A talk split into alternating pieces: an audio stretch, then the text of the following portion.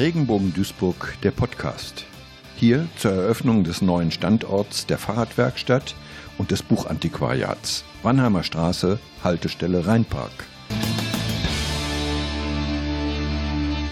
Im Gespräch mit Rainer Bischoff, SPD-Landtagsabgeordneter für Duisburg und ehemaliger DGB-Vorsitzender. Das entspricht allen meinen Leidenschaften. Es geht um Fahrräder, es geht um Bücher. Beides gehört zu meinen großen Leidenschaften. Also lesen tue ich unwahrscheinlich gerne, Radfahren tue ich unwahrscheinlich gerne. Und dann geht es noch um Arbeit. Deswegen der ehemalige DGB-Vorsitzende, der sich ganz viel mit Arbeit beschäftigt hat. Hier geht es ja um Arbeitsverhältnisse für Menschen mit Behinderungen.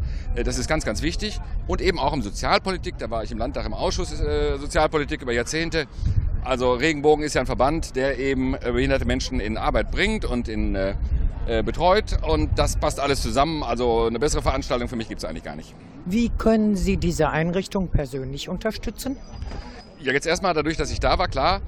Ich wohne nicht allzu weit entfernt und werde dann überlegen, also im Moment ist mein Fahrrad noch in Ordnung. Aber wenn es denn kaputt wäre, dann wäre das der erste Punkt, denke ich, dass ich, äh, dass ich hier das anlaufe. Das habe ich jetzt gelernt und das geht auch. Da vorne sehe ich gerade die Brücke der Solidarität, kurz dahinter wohne ich, also das ist nicht weit entfernt.